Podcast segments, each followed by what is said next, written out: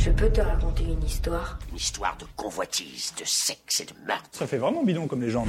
Dix mille ans avant que les Égyptiens eurent bâti les pyramides, l'Atlantide avait l'électricité, d'étonnantes connaissances médicales et avait même inventé l'aviation impossible. J'ai rien compris. Le plus étonnant, c'est que si on s'amuse à triturer un peu la sémantique latine en y introduisant quelques morphèmes sumériens, on commence à entrevoir les bases grammaticales de leur langue. Qui c'est qui invente ces trucs? Vous les connaissez les mecs, vous?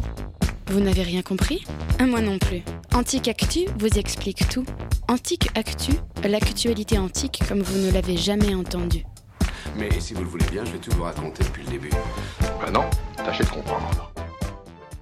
Février, ah, l'odeur des roses, du chocolat. Ça sent le printemps? Mais non, ça sent l'amour. C'est le mois de la Saint-Valentin, voyons. M'en fiche, moi, de Valentin. Il n'existait pas dans l'Antiquité. C'est vrai, mais l'amour, lui, a toujours existé. Chez les Grecs, il est appelé Eros. Comme érotique ou érotisme? Oui, c'est ça, c'est une divinité primitive, née du chaos primordial. Il représente l'amour passionnel, destructeur, qui sacrifie tout pour lui-même. Il est souvent représenté comme un beau jeune homme, les yeux bandés pour signifier l'amour aveugle. La version Fifty Shades de l'Antiquité.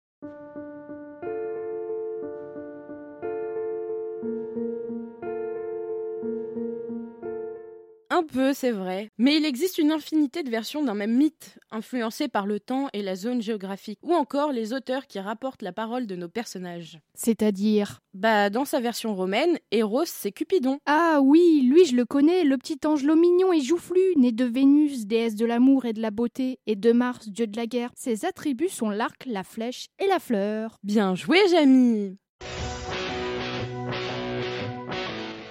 retrouve dans l'âne d'or d'Apulée, 125-180 après Jésus-Christ, l'histoire d'amour entre Cupidon et Psyché. Vas-y, raconte Elle était la plus jeune des trois filles d'un roi, et était d'une telle beauté que Vénus elle-même la jalousait. Cette dernière chargea son fils Cupidon de lui faire aimer l'homme le plus laid de la terre, en la frappant d'une de ses flèches. Pas très sympa. Mais Cupidon tomba amoureux d'elle et demanda au dieu du vent d'ouest, Zéphyr, de l'emporter dans son palais. Il la rejoignit la nuit, protégée de l'obscurité, et s'accoupla à elle, et lui interdit même de le regarder. La notion de consentement à l'époque, tout un concept, dis-moi. Pas faux. Psyché, en plus, influencée par ses sœurs, dont elle avait obtenu la présence dans le palais de Cupidon, alluma une nuit une torche et découvrit le visage de son amant.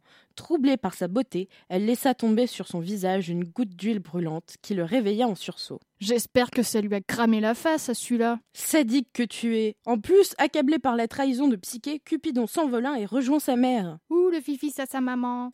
Tu es horrible. Désespérée, en plus, Psyché était prête à tout pour reconquérir l'amour de Cupidon. Elle a le syndrome de Stockholm, dis donc. Oui, bah, elle se tourna vers Vénus, qui lui attribua quatre épreuves quasi insurmontables. Et elle a fait quoi du coup? Elle devait trier des graines de toute espèce mélangées et obtint l'aide de fourmis dans cette tâche. Oh la tricheuse Oui, bah rien ne lui interdisait de se faire aider. Un roseau lui conseilla ensuite de tondre les moutons mangeurs d'hommes dont elle devait rapporter la laine d'or pendant leur sommeil. Et pour la troisième épreuve, elle reçut l'aide d'un aigle qui puisa pour elle l'eau du Styx, le fleuve des enfers. Enfin, pour la dernière épreuve, elle devait rapporter un flacon contenant un onguent de beauté détenu par Proserpine, Perséphone chez les Grecs. Tout ça pour une palette de make-up. Oui, mais voilà, Proserpine, c'est la femme de Pluton, et elle séjourne aux enfers. Et donc, persuadée qu'elle échouerait à cette dernière épreuve, Psyché s'apprêtait à se jeter du haut d'une tour, quand celle-ci lui donna de précieux conseils.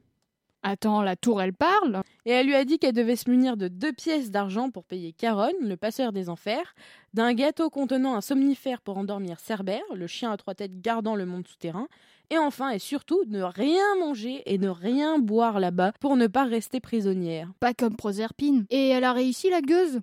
Bah, ça dépend de la version du mythe. Dans l'une d'entre elles, Psyché ouvre le flacon et respirant les vapeurs de l'onguent, elle meurt. Ah, bien fait. Et selon les versions, elle peut ensuite être sauvée par un baiser de Cupidon ou pas.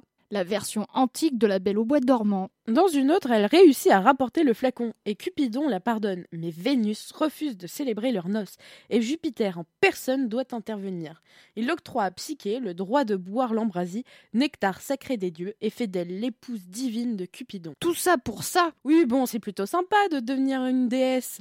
Enfin bon, dans une autre version du mythe, Psyché, lorsqu'elle découvrit le visage de son amant, se consuma, une telle beauté ne pouvant être admirée par une simple mortelle. Ça devient gore. T'as pas un truc un peu plus romantique? Si, il existe un autre mythe concernant Eros qui remonte à peu près à sa naissance. Alors que le petit Angelot distribuait des flèches d'amour passionnel à tout le monde, sa mère, Aphrodite, s'inquiète qu'il ne grandisse pas. Un oracle lui révèle alors qu'il ne grandira que lorsqu'elle lui donnera un frère. Quelque temps plus tard, Aphrodite donne naissance à L'amour réciproque, et dès lors qu'il est réciproque, l'amour passionnel peut grandir et s'épanouir. Ah bah voilà, ça c'est joli. Aimez-vous les uns les autres? Oui Retrouvez-nous le mois prochain pour un nouvel épisode d'Anticactu.